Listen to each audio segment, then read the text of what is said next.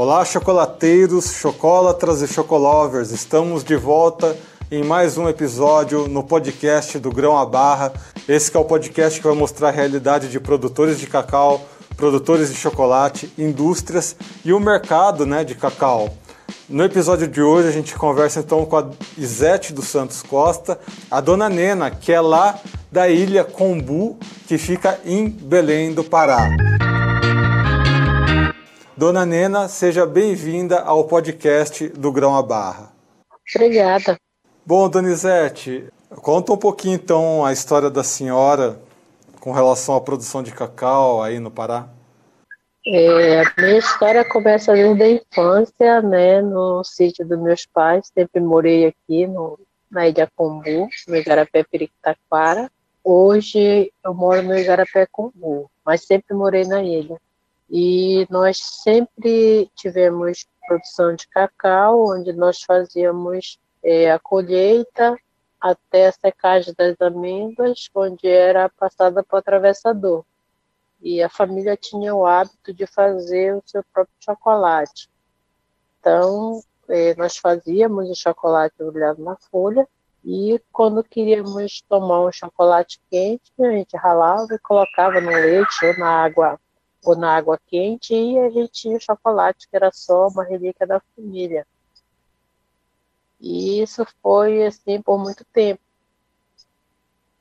E nós aqui, é, a comunidade tinha muita dificuldade de geração de renda fora da entre safra do, é, na entre safra do açaí, que é o grande forte né, da população ribeirinha, é o açaí. Então, nessa, nesse período, nós tínhamos muita dificuldade com renda. Então, a gente tinha que sair, pegar emprego fora, né, no local, em casa de família, é, qualquer coisa servia enquanto não vinham a sair, para não ter que desmatar.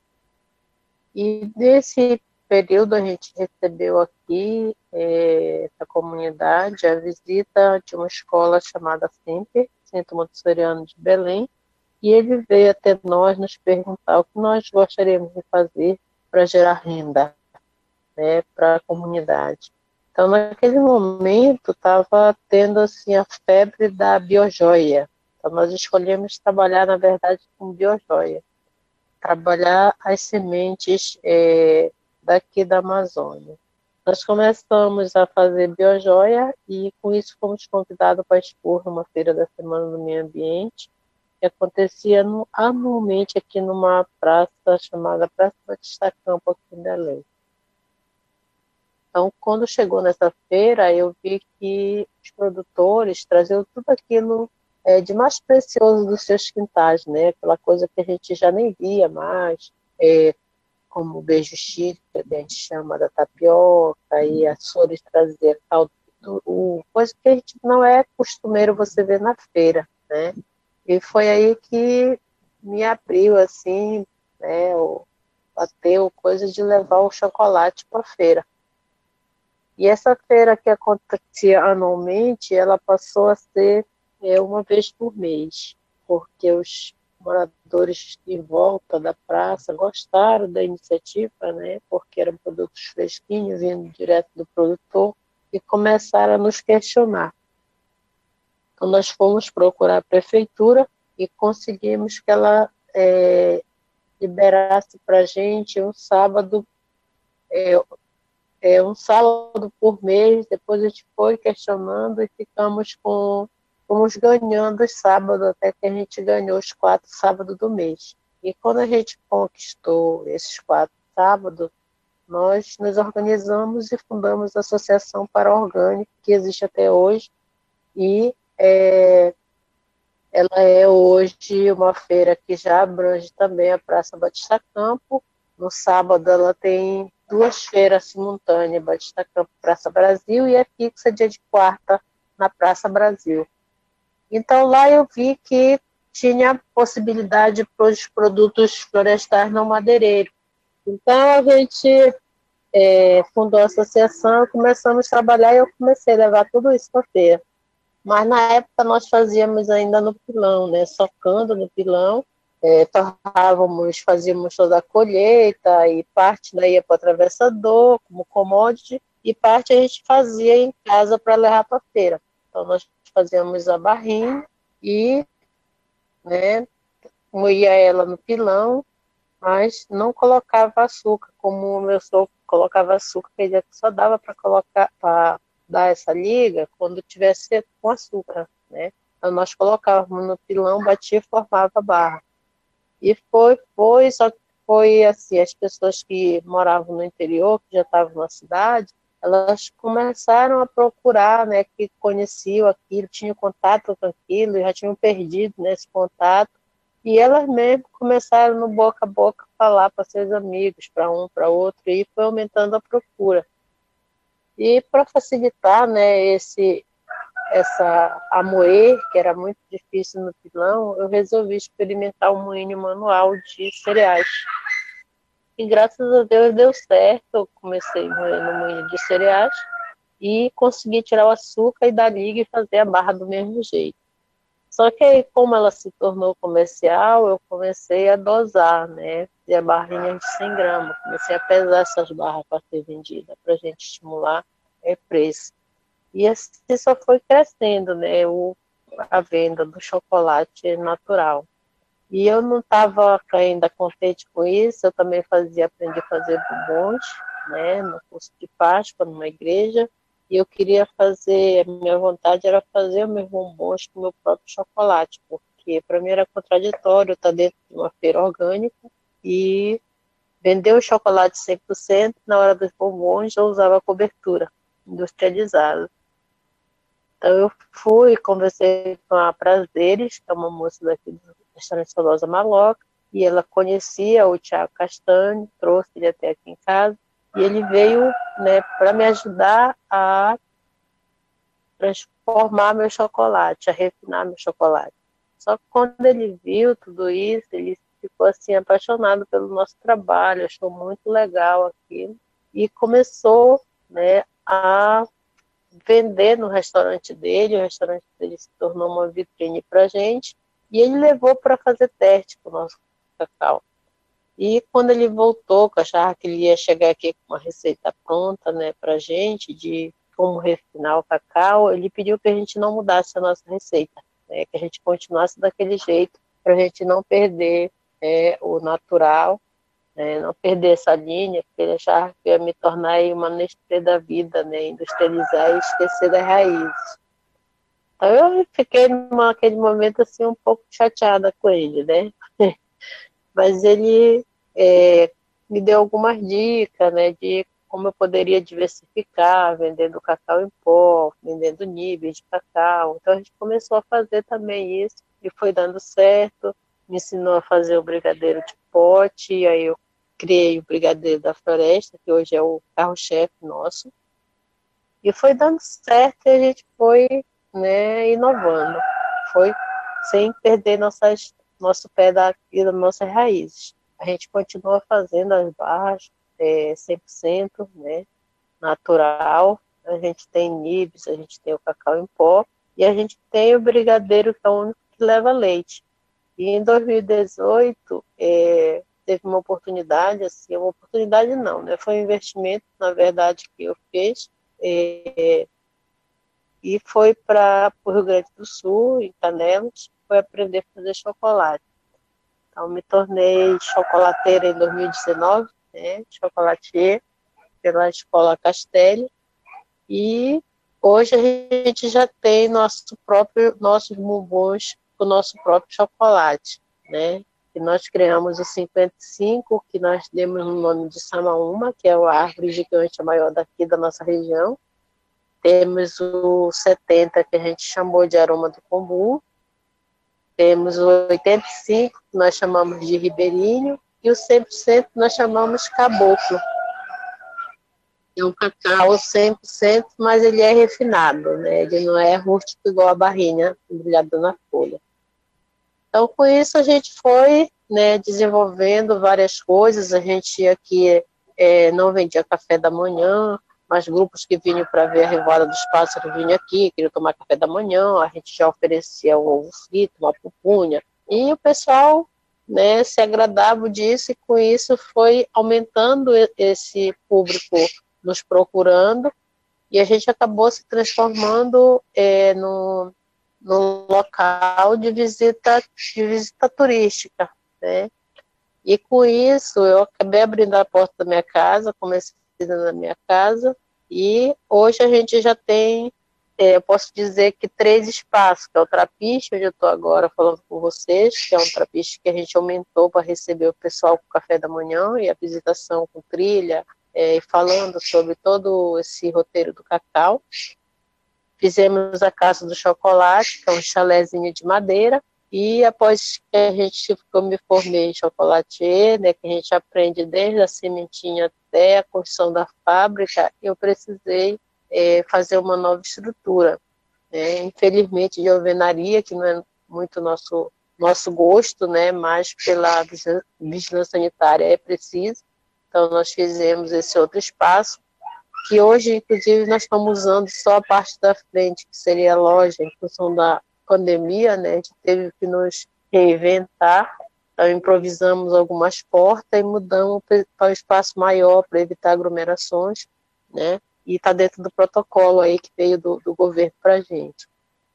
Hoje nós estamos operando, né, com muita é, dificuldade, a gente ainda não conseguiu ainda se recuperar desde o ano passado, né, da, da pandemia, mas estamos aí, de vez em quando a gente está inovando, né? Tiramos alguns itens do café da manhã, mudamos um pouquinho o ritmo de como fazíamos o café da manhã, mas de vez em quando nós temos pequenos grupos que a gente continua fazendo, né? Nós criamos vários pacotes de trilha né, para receber hoje o público aqui.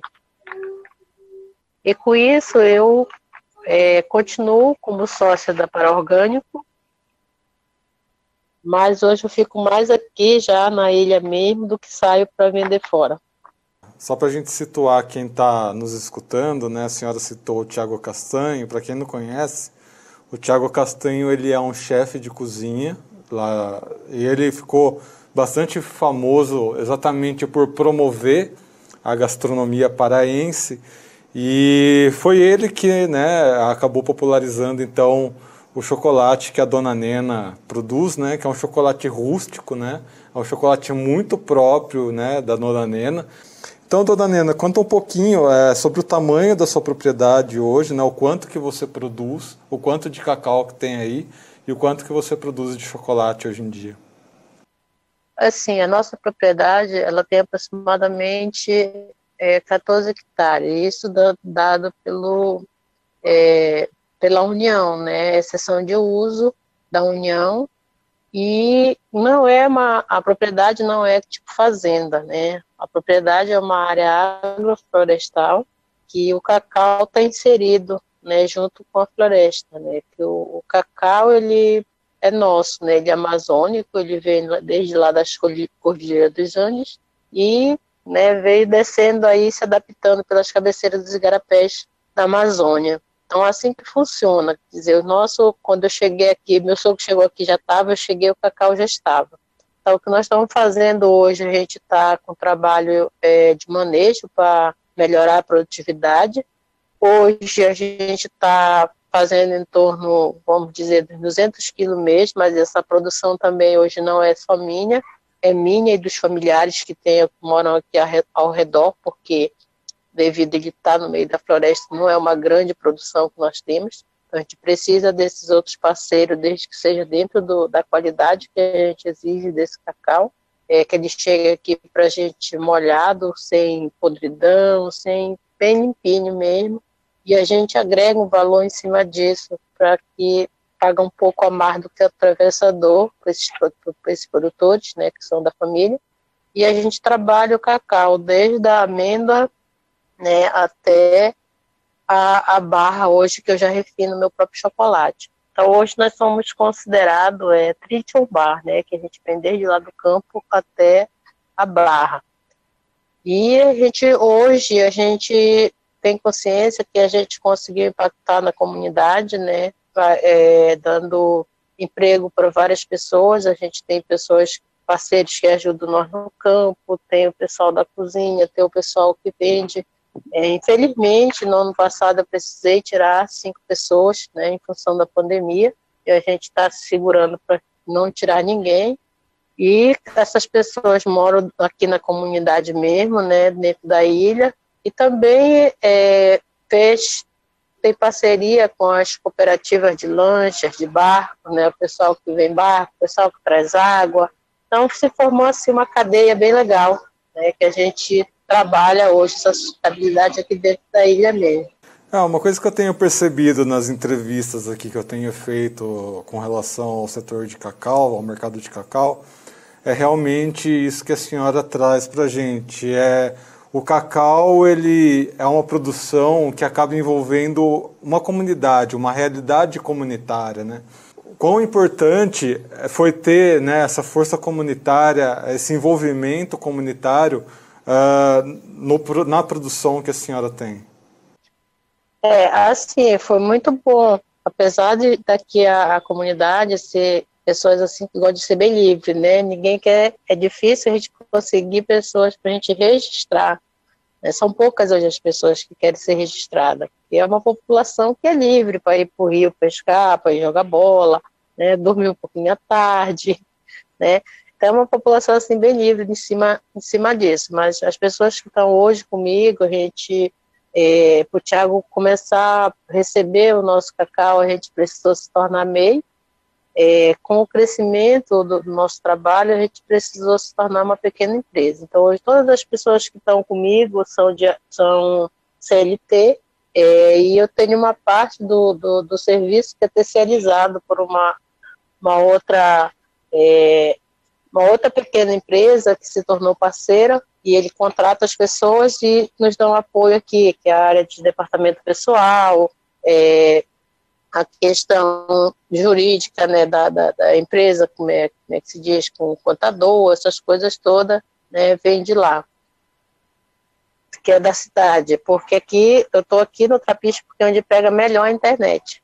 Então a gente tem muita dificuldade ainda com isso aqui, né, com a questão de comunicação.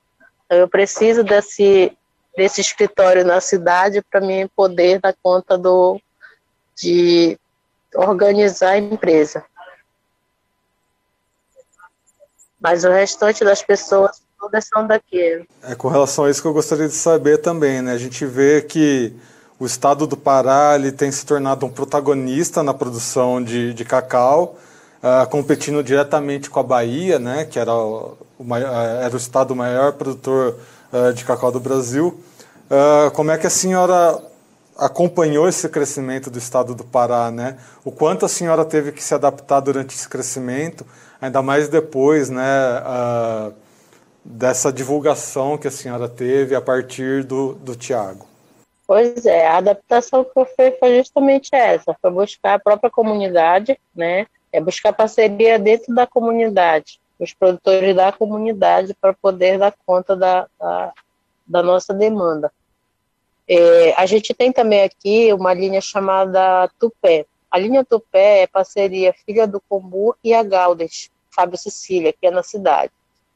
Em 2019, a gente teve aqui é, uma cheia que a gente, todo ano, a gente sofre inundação das marés, né? Através disso que as sementes são deixadas. E esse ano ela foi uma maré muito alta, deixou muito resíduo e fez uma, como se fosse uma estufa inversa, né? Que a gente acabou perdendo muitos, muitas árvores de cacau, outras a gente teve que fazer poda assim valendo, senão a gente ia perder. E a gente quase não teve produção. Então a gente fez uma parceria com o pessoal de Medicilândia, né? Que é aqui a, a é a maior a área maior produtora é Medicilândia, Xigu, Altamira, né? Eu digo que eu sou uma gotinha d'água no oceano, né? Nesse montante aqui do, do Pará, né? Perto desses locais que são terras roxas apropriadas para cacau e tem todo o investimento, né, da Embrapa, de vários órgãos que atuam junto a eles com melhoramento genético, um montão de coisa. Então eles até chegaram é, até mim, o CEPLAC, mas assim, estavam querendo introduzir híbridos aqui. Só que eu não permiti porque eu quero manter a característica do florasteiro, que é a nossa espécie que a gente tem aqui, que é o natural. Né? Então eu quero manter, é, espero que meus filhos também, minhas filhas continuem, mas eu quero manter essa espécie. Então no momento que eu colocar híbrido, ele pode ter cruzamento, né? e vai é, desvirtuar a nossa produção. Então a gente continua assim e a gente continua buscando parceiro dentro da própria comunidade. E a linha Tupé, a gente fez parceria com eles, colocamos o nome de Tupé, porque é uma, é como a gente chama, uma esteira que a gente faz de fibra, onde a gente seca o próprio cacau, né? A gente fez essa ponte com eles, a gente criou a linha Tupé, que é o cappuccino, cravo e canela, e o café da vovó. Mas todos eles são feitos na fábrica do Fábio, Sicília, e onde ele faz, eu só trago já pronto para vender. Porque aqui a gente não trabalha com leite na nossa cozinha, de refinado. Outra coisa que eu percebo bastante no, no setor de cacau, e a senhora já é, falou sobre isso também, é essa preocupação com a sustentabilidade. Né? A senhora falou que está numa produção aí, na sua própria propriedade, você tem esse turismo uh, ah, para mostrar a sustentabilidade e esse contato com a natureza que o setor de cacau possibilita. O quão importante é para um produtor de cacau ter uh, essa visão, né? ter essa noção de que o cacau e a sustentabilidade andam juntos. É, eu acho que falta é despertar um pouco na própria comunidade, muitas vezes, é, a falta de apoio né, dos órgãos é, que às vezes deixa muito a desejar. Muitas pessoas acabam deixando o campo para ir para a cidade, prestear trabalho, porque não tem esse apoio. Então, assim, foi muito difícil, foi vários obstáculos, né, que a gente, que eu, principalmente como mulher, tentei, né, ver que chamar até de doida, que aquilo que eu estava fazendo era doidice. Então, falta muito investimento, por exemplo. Eu tive, eu, eu tive que ir para o apoio do CEPLAC, né, o, o, né, do CEPLAC não, do IMATE, a IMATE veio, fez um plano de manejo, e com esse plano eu dei entrada no FNO. Né? Eu estou no FNO, é, assim, estou pagando devagar até 2022, a gente está ainda pendurado lá, e foi justamente para fazer essa, esse manejo né, aqui dentro da área para melhorar um pouco a produção, porque como ele fica embaixo da, da, da floresta, ele diminui muito a produção. Ele se adapta bem, mas ele também precisa de um pouco de luz, senão vem o cupim, né? Vem outras espécies que acabam danificando é, é, os pés de cacau e, e com isso ele perde um pouco a produtividade. Então, como a gente trabalha, não trabalha com nada de agrotóxico, fica muito difícil para a gente, né? Por exemplo, eu não posso adubar, porque se eu adubar outras árvores de grande pão sugar esse adubo, ou a maré vai levar para o rio. Tem toda uma, uma questão aqui que envolve né, esse trabalho, essa preocupação também com, com o bem-estar da população, evitando poluição dos rios, né? Tudo isso. É bem complicado, mas a gente vai levando. É, o FNO que a senhora está dizendo é esse FNO da que é o Pronaf Floresta, que é um financiamento voltado aí para as realidades do Pará, né? Isso. Na verdade, o meu ainda é o Pronaf 1, nem é ainda o Floresta, foi o Pronaf 1, né, que era bem baixo o custo que a gente pegava no, no acho que foi em 2014 que eu peguei ainda. Estou é, devagar, porque não dá para a gente fazer o manejo na área de uma de uma só vez, né? Eu praticamente estou terminando de fazer esse ano, a gente também não degradar, não ficar uma aparência, porque quando a gente corta só a copa de uma árvore já fica, é, já muda, né? E a gente trabalha com turismo, então a gente tem todo esse cuidado de fazer o manejo de um lado, deixar recuperar, fazer do outro. Todo esse cuidado a gente está tendo. Né? É um manejo bem planejado, bem, bem organizado para a gente não, para não devastar a floresta. E o pouco que a gente precisou tirar, a gente é, aproveitou a madeira num trapiche maior para a gente fazer a recepção das pessoas que vêm é, nos visitar. É, fizemos a carra do chocolate e aumentamos o trapiche. É importante a gente deixar esclarecido né, essas questões, né, principalmente porque a senhora mora num ambiente que tem bioma amazônico e hoje em dia tem tantas informações, uh, informações que as pessoas não sabem como é a realidade desse ambiente que a senhora vive, né? Acha que é simples fazer agricultura, né, na Amazônia e não sabe nesses detalhes de que tem que ser sustentável, de que tem que ser cuidadoso com a natureza, de que tem que pensar em cada detalhe, porque afinal de contas há um investimento por trás, há um financiamento público né, por trás disso. E a partir disso eu gostaria de saber né, a, análise que a senhora faz, né, é, até o momento e a análise para o futuro. Né? Como é que a senhora vê uh, o setor que você trabalha, o setor de cacau atualmente, né, diante de tantas dificuldades de se produzir na floresta, de combater coronavírus, de estar num lugar que é de difícil acesso, né, numa ilha aí no Pará, e como é que você vê o futuro uh, desse trabalho que a senhora faz?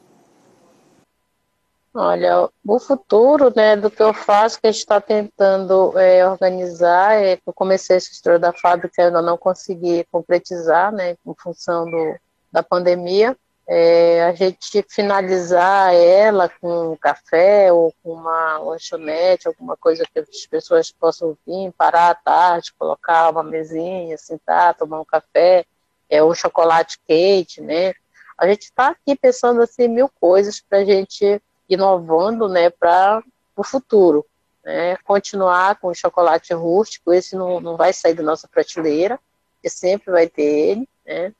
E assim, investir em maquinário para cá, para mim, não dá, porque a gente tem uma das grandes dificuldades também que a gente enfrenta é a oscilação de energia, que é muito difícil, as máquinas que a gente tem, a gente geralmente queima por causa disso, inclusive uma minha está aí para São Paulo, porque a gente, é, quando era 2, 3 quilos para temperar, a gente fazia direto na mão, agora é mais a gente já usa uma temperadeira. Só que ela já foi pela segunda vez para São Paulo para se organizar, porque ela, por causa da energia, ela quebrou. Então tem que ter grupo gerador, porque vira e mexe, a energia vai embora. Então tem toda uma situação realmente que a gente tem que estar tá contornando para sobreviver dentro da linha, né? E a gente está aí lutando para isso. E a gente está aqui para mostrar essas realidades né, dos produtores de cacau do Brasil Fico muito feliz de ter conversado com a senhora, dona Nena. Seja sempre bem-vinda aqui ao site Notícias Agrícolas, sempre bem-vinda aqui ao podcast do Grão à Barra. Tá bom, obrigada. E obrigado por lembrar da gente. Muito bem, eu conversei aqui então com a Isete dos Santos Costa, a dona Nena, lá da ilha Combu, em Belém do Pará. Lembrando que estamos em todas as redes sociais, então compartilhe essas informações com seus colegas para que todos sejam os produtores rurais e os cacauicultores mais bem informados do Brasil. Eu sou Erickson Cunha para o site Notícias Agrícolas. Espero vocês no próximo episódio, semana que vem. Até lá, um abraço.